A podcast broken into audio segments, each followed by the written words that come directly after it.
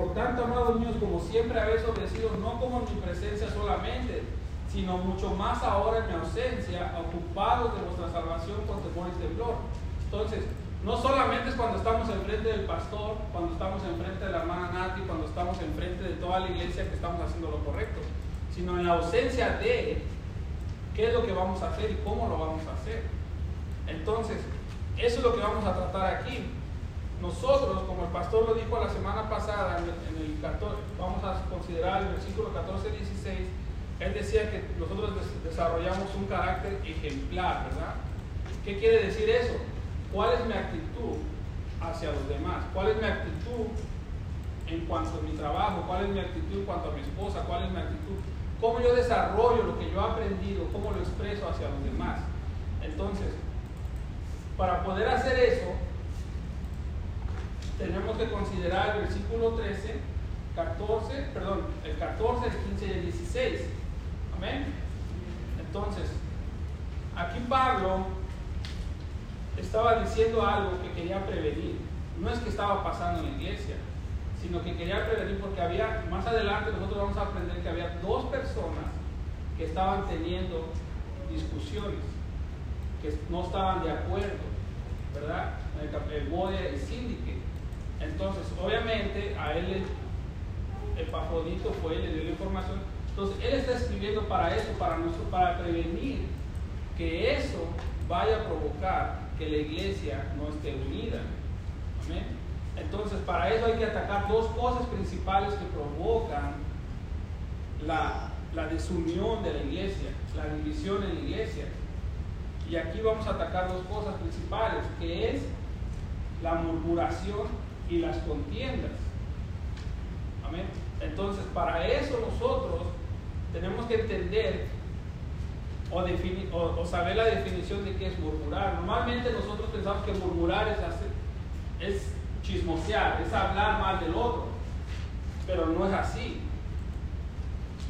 El hablar mal de otro, el chismear, el ser comunicativo, eso es la consecuencia de la murmuración.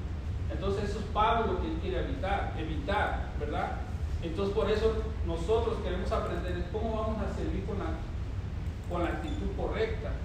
La definición de murmurar es, dice, hablar entre, entre dientes manifestando queja o disgusto por algo. Entonces, nosotros antes de manifestar nuestro enojo hacia algo, hacia los demás, nosotros normalmente siempre nos quejamos primero, entre dientes. Primero se lo mete uno a la cabeza y no me gustó esto, no me gustó el otro, bla, bla, bla.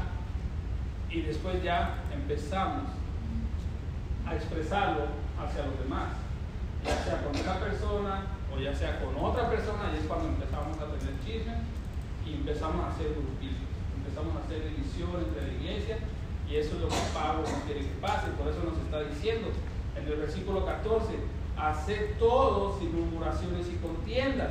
Amén. Entonces, en este mundo del cual actualmente vivimos nosotros, nosotros vivimos en un mundo lleno de quejas. Todos, ahorita todos están quejando, todos están peleando. El hombre contra la mujer, la mujer contra el hombre, los que no se, los que no se aprecian su propio cuerpo, el negro contra el blanco, el blanco contra el negro, el amarillo, los cafés como nosotros, peleamos contra todo el mundo. Estamos en una constante pelea, los hijos contra los padres, los padres contra los hijos. Son quejas y quejas y quejas. Nos basta prender la tele, tienes derecho a esto, tienes derecho al otro, nadie me ayuda con mis derechos, nadie esto. Todo el mundo quiere quejarse para que se cumplan sus derechos. Y, Dios, y Pablo y Dios nos está diciendo aquí, la iglesia no debe de ser así. La forma de servir de la iglesia no debe de ser así. ¿Por qué? Porque ya aprendimos en los capítulos anteriores que Cristo se dio sus derechos cuando dijo que se despojó de sí mismo tomando forma de siervo, ¿verdad? Haciéndose obediente hasta la muerte y la muerte de cruz. Dios se dio sus derechos para estar entre nosotros, para servirnos a nosotros. Dios él, él fue el ejemplo que nosotros tenemos, que Pablo puso aquí a los filipenses, miren, ustedes deben de ser así, no piensen en ustedes mismos. Amén. Entonces, aquí nosotros vamos a desarrollar cómo se hace eso. ¿Cómo vamos a hacer como Cristo? ¿Cómo vamos a servir como Cristo? Amén. Entonces, para entonces ya nosotros entendimos que es murmurar. Y aquí voy a poner algunas fotos de cómo somos algunas, algunas personas en, en, la vida diaria. Ahí eso está cortado, que yo puse la imagen muy grande, pero dice departamento de quejas. Hay personas que se quejan por todo y siempre se andan quejando. Se quejan del, del sistema escolar, se quejan de porque la salud no es gratis, se quejan de porque la escuela no es gratis, se, se quejan porque el jefe, se quejan por el hijo, se quejan por la mamá. Un buzón de quejas, ¿verdad? Hay gente así y la iglesia no está exento de, exento de eso. Estamos aquí. Amén. Hay otro tipo de personas, Junior. Ahí la foto se supone, a veces pienso que tengo el peor trabajo del mundo. Es un cepillo de dientes y al lado hay un papel higiénico. Y el papel, ajá, sí, tú dices eso, ¿verdad? Obviamente, hay gente que se está quejando, que tiene un buen trabajo, obviamente, porque se esforzó, estudió y le pagan 200, 150 a la hora, bla, bla, bla, ¿verdad? Y se la vive quejando de su trabajo. Cuando hay otras personas que tienen que limpiar la alcantarilla, recoger basura, cobran 15 dólares la hora, 14 dólares la hora. Las señoras que limpian, 10 dólares. Entonces, siempre nos estamos quejando. Nos quejamos por el trabajo cuando debemos estar agradecidos por el trabajo sea cual sea que tengamos, ganamos mucho, ganamos poco, nos da de comer, nos alimenta, nos da vivienda y le da de comer a nuestros hijos. Hay otras personas simplemente son así. Pitufo gruñón, ¿verdad? Todo el tiempo están enojados. Todo, el tiempo están enojados, pero así es su, así es su, carácter. Y Dios, obviamente, ese es el trabajo más largo para todos nosotros, ¿verdad? lidiando con esas personas. Ahí es cuando tenemos que tener la paciencia de Nati. Pero hay otras personas que se quejan porque hay otras, eso es principalmente para las mamás, ¿verdad? Que están porque el hijo no hace nada, el esposo no le ayuda, las situaciones están así. Y las pobres mamás es las que llevan ese ah, están enojados, ¿verdad? Bueno, pero también nos quejamos. ¿Por qué? Porque es, es evidente. Hay otro tipo de personas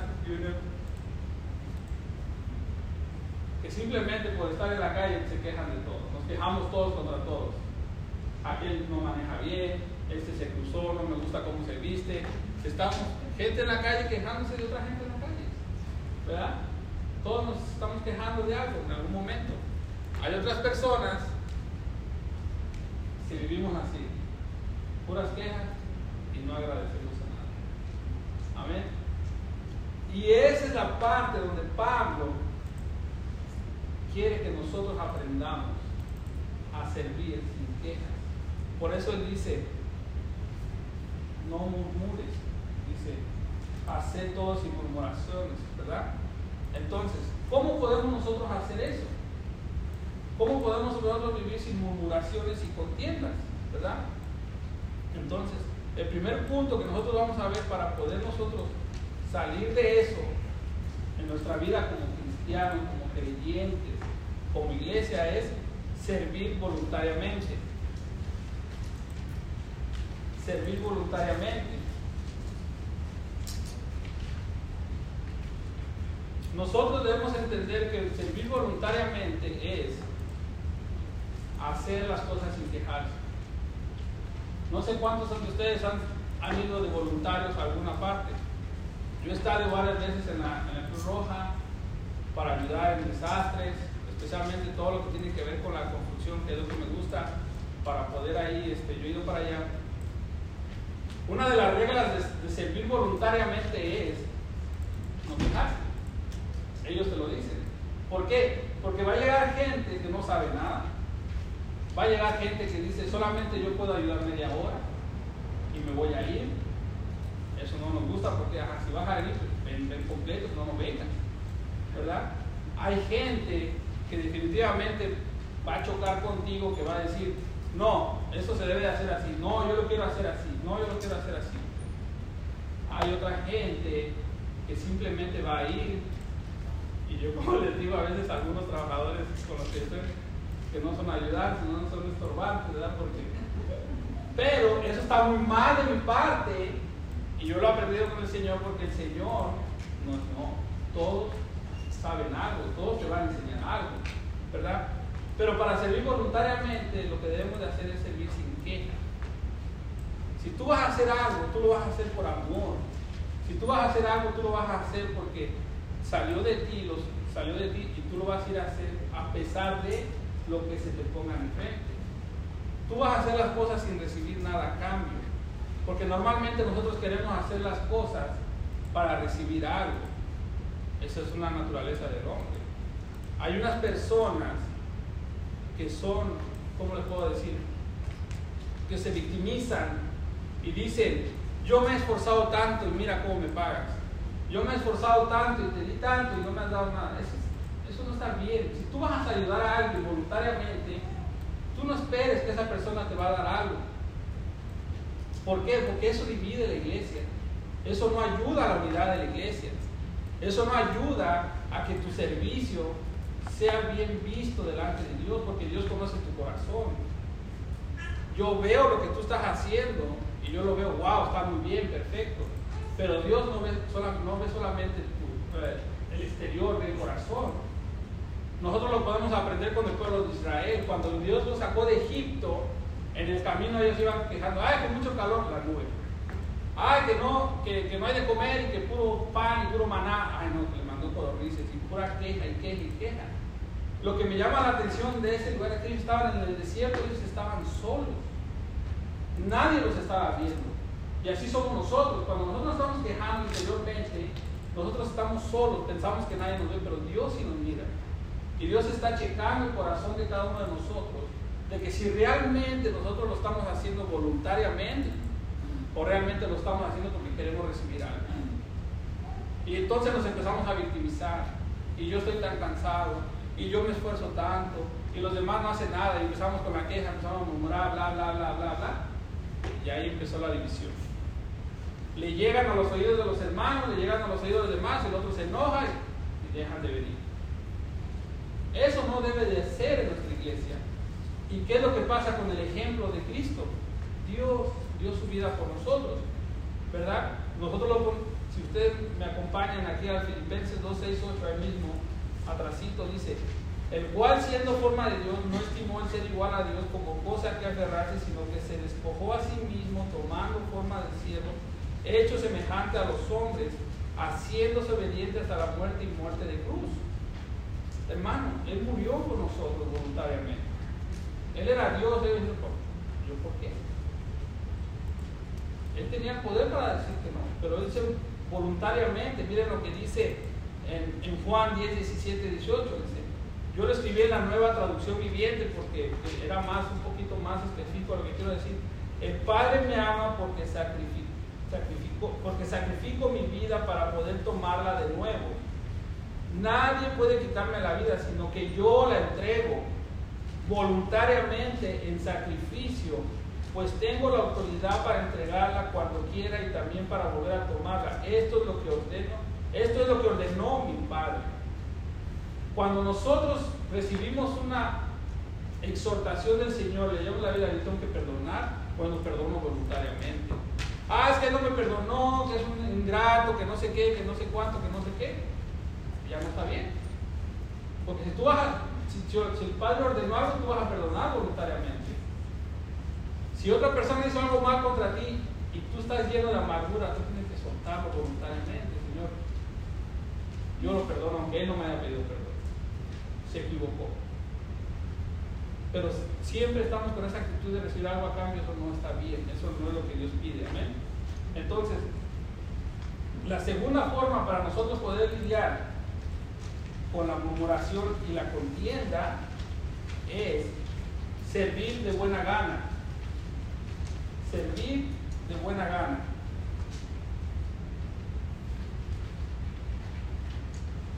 ¿Cómo es eso? Imagínense que usted llega a su casa, como buen hombre cristiano, y llega, mujer, llegué del trabajo, aquí estoy para ti. ¿En qué quieres que yo te ayude? Uh, ¿Verdad? Bueno, está sirviendo de buena gana. Con todas las ganas del mundo y la emoción del mundo, yo voy a lavar los trastes, voy a trapear, voy a hacer eso. ¿Lo hacemos? ¿O qué hacemos? Llegamos y prendemos la tele. Tenemos que ver los goles de la euro, ¿verdad? Y no ayudamos. ¿Verdad? Entonces, nuestra actitud en ese sentido debe servir de buena gana. ¿Por qué? Porque eso nos conduce a la contienda, como dice aquí. ¿Por qué? Porque si tú no haces nada, primero de voluntad y luego con, con el buen con, con de buena gana, la, la, persona se va a quejar, ayúdame, ¿qué te pasa? Y ahí empezamos, yo vengo cansado del trabajo, pero yo estoy aquí todo el día, estoy aburrida. Sí, pero yo estoy harto de que me hablen en, el trabajo, ya no quiero escuchar a nadie. No, pero es que yo quiero hablar contigo. Y ahí empezamos, ¿verdad? Entonces, ok, ya, ya, yo voy a lavar los trastes, ya, ya. ¿Verdad? Y no me van a mentir los casados, bueno, yo estoy casado ahora. ahora, entonces, entonces, ¿qué hacemos las cosas? Ya hacemos la cosa para que no te estén molestando. Esa no es una actitud de servicio, esa no es una actitud de Cristo. Esa, esa actitud es malísima. Ahora, si usted le lleva eso a su trabajo, es un infierno porque no te lleva bien con los compañeros. Si lo llevas con el hijo, peor. El hijo cuando va creciendo, y cuando, cuando menos veo ya no te hace caso para nada, ¿verdad? Pero como eh, mi hijo es bien bueno, decía hace las cosas de buena gana. Entonces, ¿cómo lo hacemos en la iglesia? Para que no me moleste el pastor. Para quedar bien con la hermana Nati. ¿verdad? Porque tengo que hacer algo simplemente para que no diga nada. No sé, hermano, póngale el ejemplo que usted quiera. Pero lo que nosotros necesitamos aprender es ser igual que Cristo, es servir con la actitud correcta. Déjeme poner un ejemplo de Cristo también.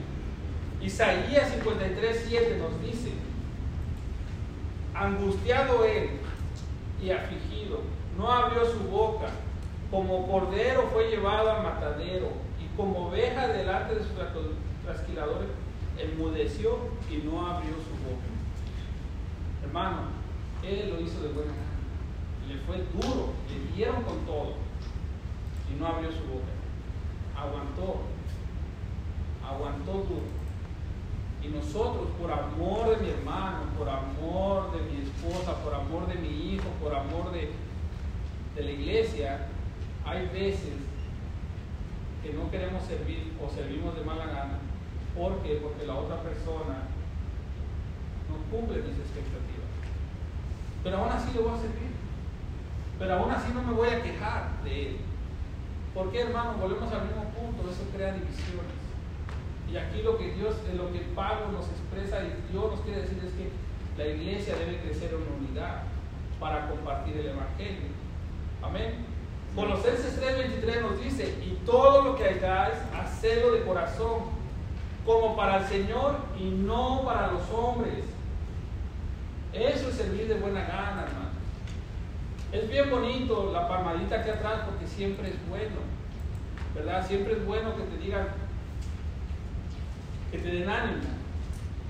Pero una de las cosas que yo personalmente he dejado de hacer es, yo a veces me expreso también de la iglesia de todo lo que yo he aprendido, ¿verdad? Que tenemos una buena doctrina, que tenemos un excelente maestro como el pastor y la verdad, pero no hago nada. No hago nada.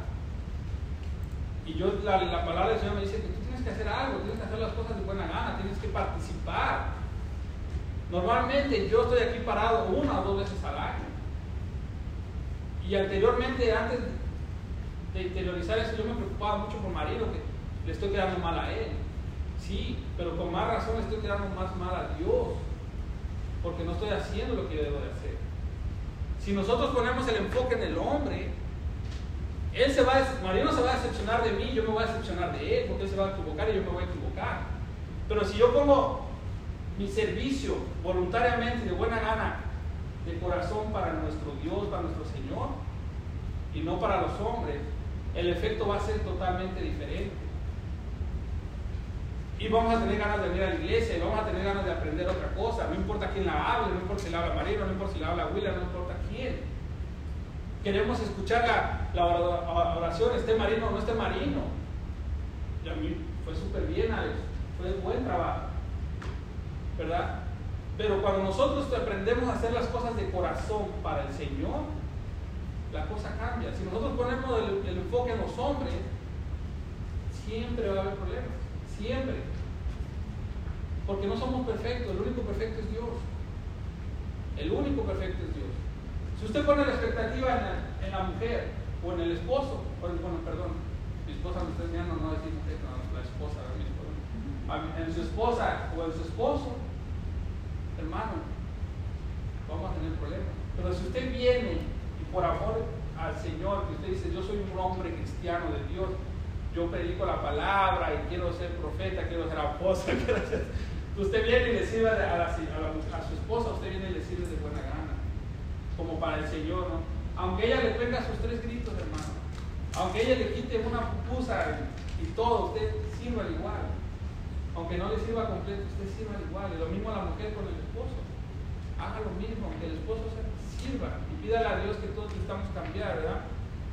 Entonces, para servir de buena gana, Romanos 12, 11 nos dice, en lo que requiere diligencia, no perezosos, fervientes en espíritu, sirviendo al Señor. Nuevamente, no perezosos, sirvientes en espíritu, ¿a quién vamos a servir?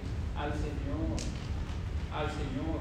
Recuerden que el hermano que tenemos al lado, el líder que tenemos al lado, primeramente es un hombre y segundo es, la imagen de entonces, cuando nosotros vemos al, hermano, debemos servirle de buena gana porque no solo Dios dio su vida por él, Dios lo salvó, Dios lo redimió y nosotros tenemos que ver a Dios en él. No tenemos que ver a la persona en sus defectos. ¿Verdad? Obviamente, cuando usted lo mira, usted le pide a Dios que le ayude a cambiar a sus defectos. ¿Qué va usted a hacer para cambiar a esa persona? No, ¿qué va a criticarla? No qué va a cambiarle o cómo se lo voy a cambiar. No, Señor, ¿cómo tú vas a ayudarme a cambiar a esa persona? ¿Qué es lo que yo tengo que hacer para que esa persona cambie? ¿Qué es lo que tengo que hacer para que mi hijo me obedezca? ¿Qué es lo que tengo que hacer para, para esto, para el otro? Porque lo tenemos que hacer de buena gana, hermano. El mundo nos está ganando. No sé si ustedes han visto el comercial del robot que ha salido ahora que ayuda a los niños para que tengan una vida social. ¿No lo han visto? Ya lo inventaron. Un niño solo aburrido, triste en su cuarto, ¿cuál es la solución de los papás? Un robot. Es increíble. Entonces el, niño, el niño le dice, ah, ¿qué tienes? Estoy triste. Ajá, pero ¿cómo te puedo ayudar? Dime, dame tu mano. Dice, yo soy tu amigo. Y el niño, ah, se pone contento. Entonces, en, la, en, la, promocional, el, el robot le enseña cómo ser amoroso con el papá. Entonces le pone una notita y dice, mamá, I love you, mom, I love you. Y mi mamá, oh, wow, está funcionando, sorprendido. Hermano, ¿a dónde hemos llegado? Ya nosotros no servimos a nadie. Ya no le enseñamos nada a, los hijos. Ya tiene que venir una máquina a enseñarle lo que Dios nos está diciendo a nosotros que tenemos que enseñarle a los hijos. ¿Por qué? Porque no hacemos las cosas ni de voluntad ni de buena gana. Porque nos la vivimos en quejas, en contiendas, peleándonos con todo el mundo quejándonos por lo que no tenemos, quejándonos por lo que, por lo que tenemos. Tenemos una casa que porque está chiquita, tenemos una casa que está grande, tengo que limpiar mucho. De verdad, hermano, es, difícil, no puede ser. Peleamos porque, ay, otra vez la misma comida, bueno, tenemos comida. No sé, muchos ejemplos podemos tener. Pero hermano, nosotros debemos servir de buena gana y es lo que nos pide nuestro Señor. Amén. Seguimos adelante. Número 3. Servir gozosamente. No solo de buena gana, no solo por voluntad, sino también lo tenemos que hacer con alegría, con gozo. ¿Verdad?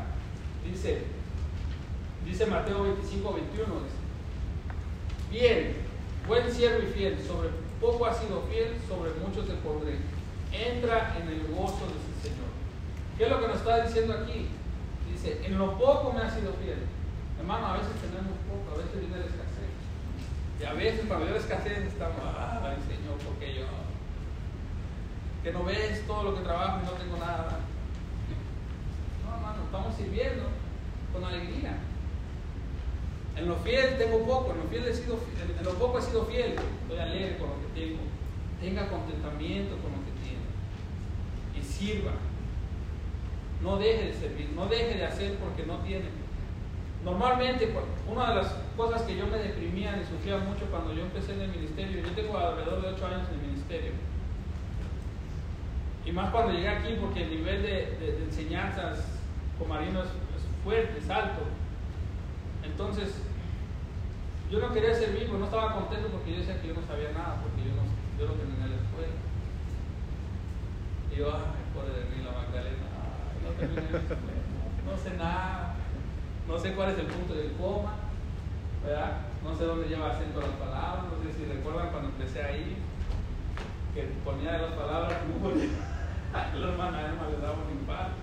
Hermano Neri, no sé cómo decirle, pero quiero decirle que mire esta palabra se escribe así, esta palabra. Hermano, yo no estaba escribiendo con alegría. ¿Por qué? Porque me faltaba algo.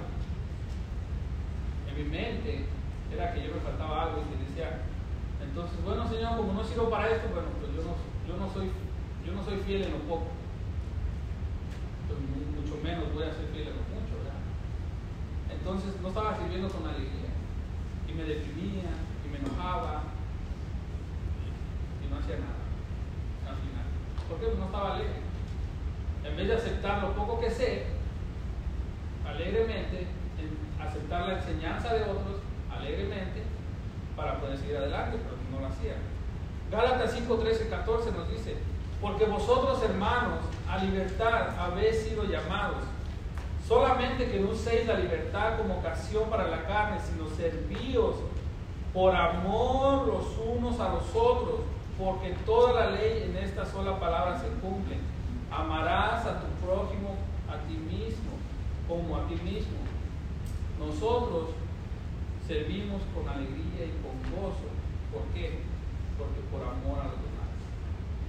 En, la, carta de, Corintios nos enseña, cuando nos habla del amor, todas las cosas que, que dice ahí, tendrás dones, tendrás lenguas, profeta, apóstol, sabrás todo lo que sea Nada se importa más que el amor.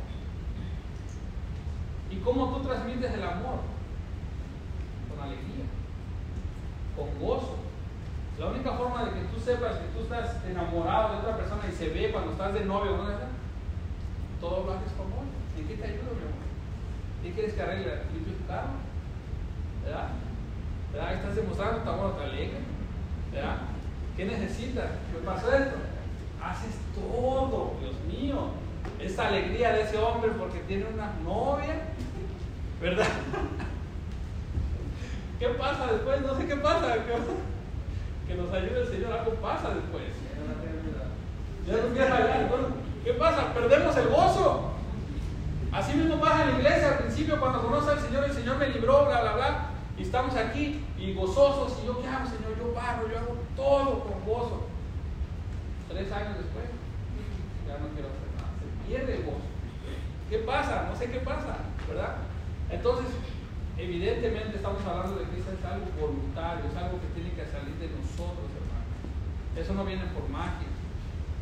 Eso lo tiene uno que tener en nuestra, en nuestra mente, en nuestro corazón, en nuestra cabeza, que aunque esa persona me haya hecho lo que haya hecho, aún así yo voy a hacer lo que tengo que hacer con amor con alegría.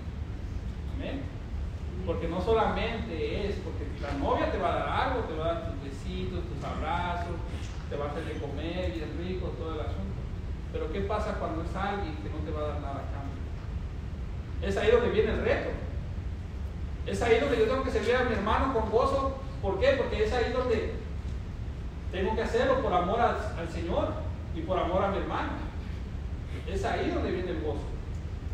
El gozo no viene cuando tú vas a recibir otra cosa. ¿Por qué? Porque te vas a cansar, evidentemente. Les puse ese ejemplo porque nos cansamos de eso. No sé por qué. No sé si es algo del ser humano, no sé, pero de verdad, yo no entiendo por qué uno se cansa de, ser, de vivir feliz. Cuando te casas, estás en la peleadera constante. ¿A dónde se fue ese gozo? no sé, pero tiene que ser voluntario, tiene que ser que salir de nosotros por amor a Cristo, primeramente porque somos cristianos, porque somos hermanos es una hermana en Cristo también. No, es, no solamente es tu esposa, también es una hija de Dios que puede redimir a todos. Y el esposo igual. Así es que hermano, a servir con gozo, a trapear, ponga ahí su alabanza, ¿verdad hermano? Los carros del faraón y se pone a ayudarle a la mujer a trapear y a hacer todo lo que usted pueda con gozo, amén. Ok, ahora, entonces ya estamos aprendiendo cómo debemos hacer las cosas, qué tenemos que quitar. Debemos de quitar la murmuración y la contienda, ¿por qué? Porque eso crea problemas, eso crea división, eso no crea nada bueno en nuestra vida ni en nuestra vida personal, ni en nuestra vida en el trabajo, ni en nuestra vida matrimonial, ni mucho menos ayuda a nada en la iglesia. Crea divisiones. El estar comparando, estar quejándose, este no me ayuda, este sí, este no. Todo, todo, todo lo que tenga que ver con una queja, con una murmuración, hermano, eso crea división, porque daña a su otro hermano. Lo daña emocionalmente, lo daña psicológicamente y, lo desanima. Y el propósito de Dios es que nadie se desanime, sino que todos tengamos a crecer espiritualmente y eso es lo que Pablo quiere. Ellos están haciendo todo lo correcto, ellos desde el primer capítulo los ama, los quiere, los, los alaba, ¿verdad? Pero no solamente eso, quieren, ellos quieren que, que, se mantengan así todo el tiempo, que cuiden su salvación, ocupándose. ¿Cómo te ocupas? Sirviendo. Amén. En este punto, en el punto anterior de, de la semana pasada, uh, Marino lo expuso, aprendiendo la palabra, orando, todo lo que el, hermano nos dijo, creciendo espiritualmente, requiere tiempo y todo. Pero ahora estamos hablando de cómo cuidar tu salvación hacia los demás, en el servicio hacia los demás. Amén. Ahora, ¿cuál es el propósito de servir con la actitud correcta?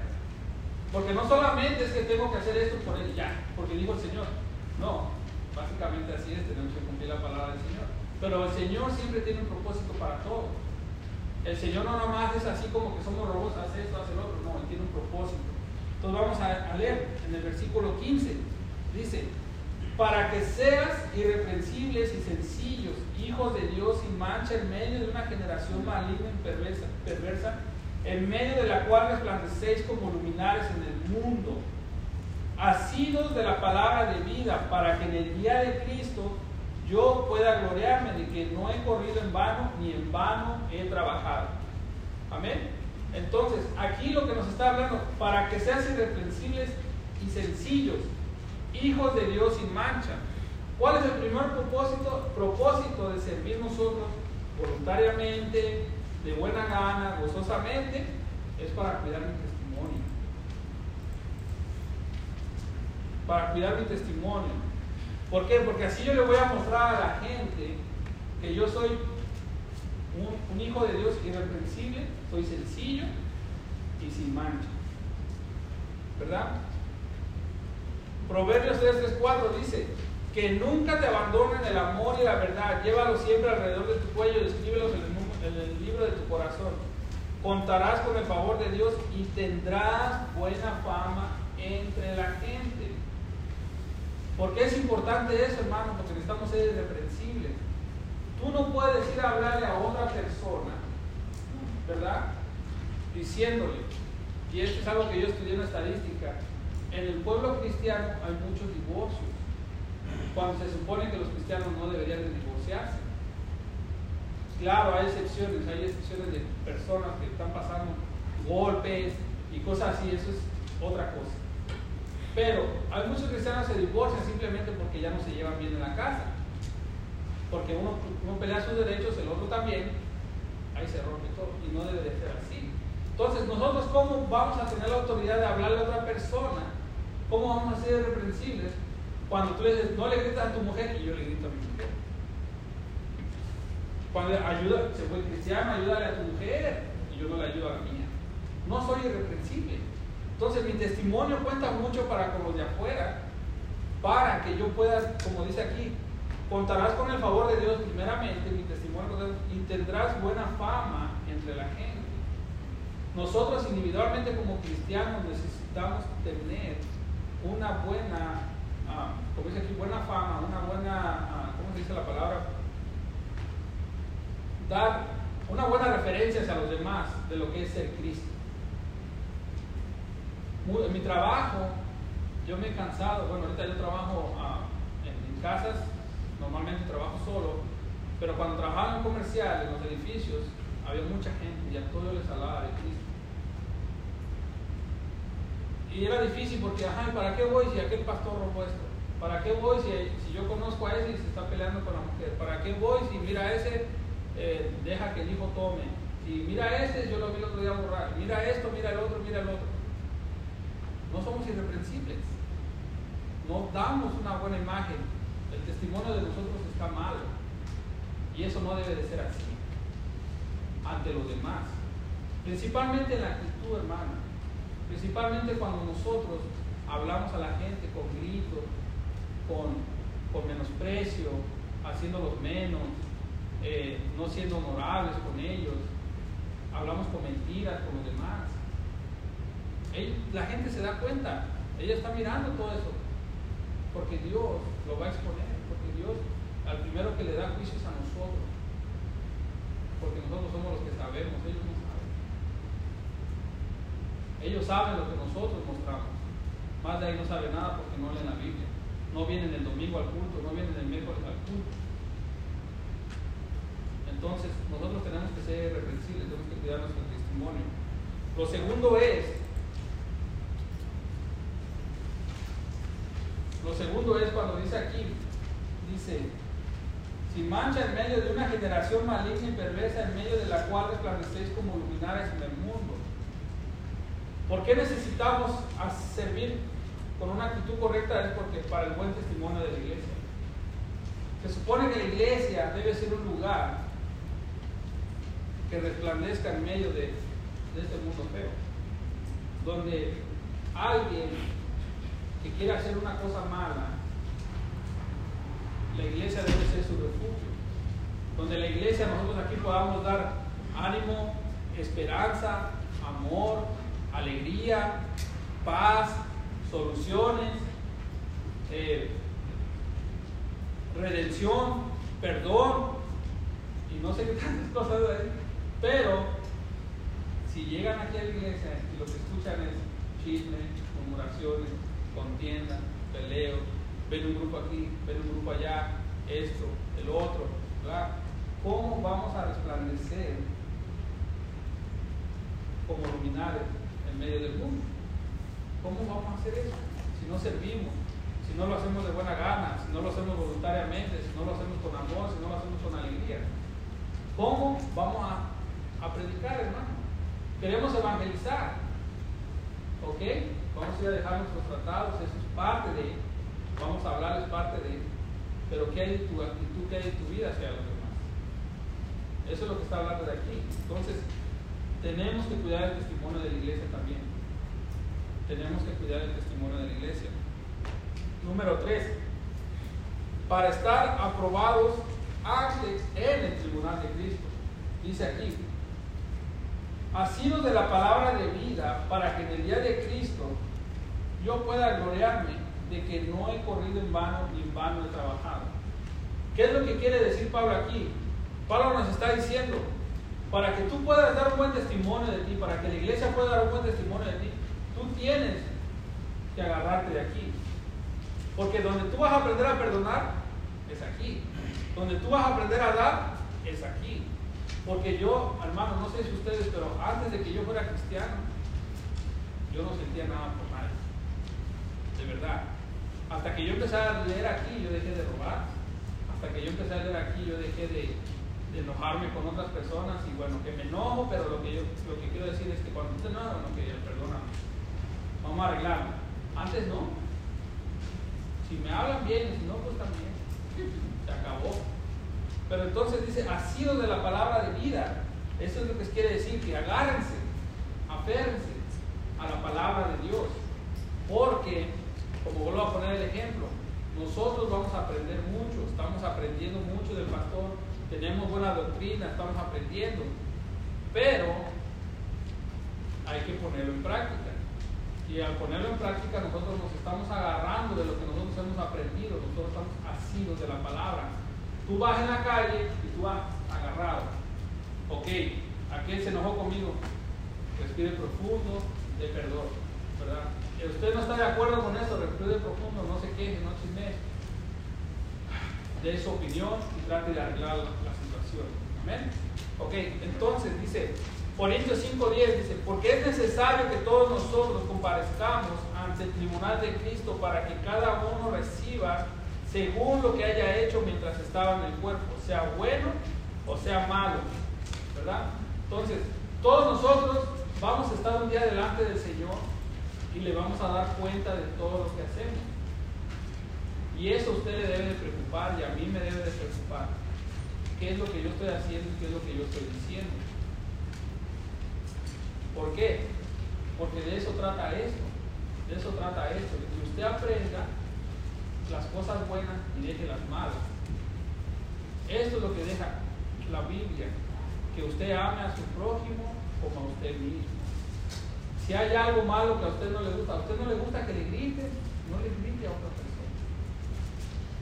Si a usted no le gusta que no le deban dinero, no le deban nada. A usted le gusta que lo perdonen, perdone a los demás. ¿Por qué? Porque lo que usted reclama, el Señor le va a decir a usted, ¿qué hiciste? ¿Y cómo va a estar la cosa contigo? Entonces nosotros vamos a llegar un día ahí y nosotros tenemos que ser aprobados delante de Dios. ¿Cómo así? ¿Aprobados delante de Dios para qué?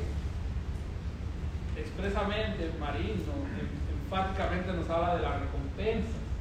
Eso es una parte. Pero la otra parte es la que dice Pablo aquí. Dice, en el día de Cristo yo pueda gloriarme de que no he corrido en vano ni en vano he trabajado. Por un ejemplo, yo tuve un mal momento en mi vida. La hermana Nat y la hermana fueron como unos padres para mí.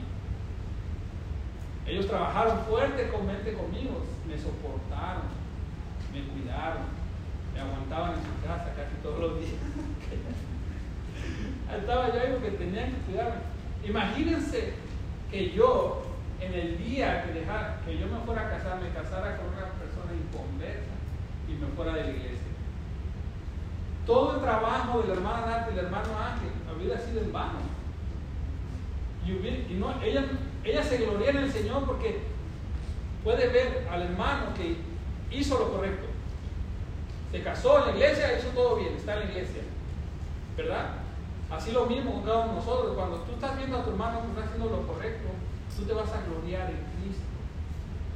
No está hablando de que te está gloriando porque yo, ah, yo lo hice bien, no, no, no. Sino porque lo que hiciste con el hermano es un motivo de que estás en encontramiento y que tu trabajo no fue en vano.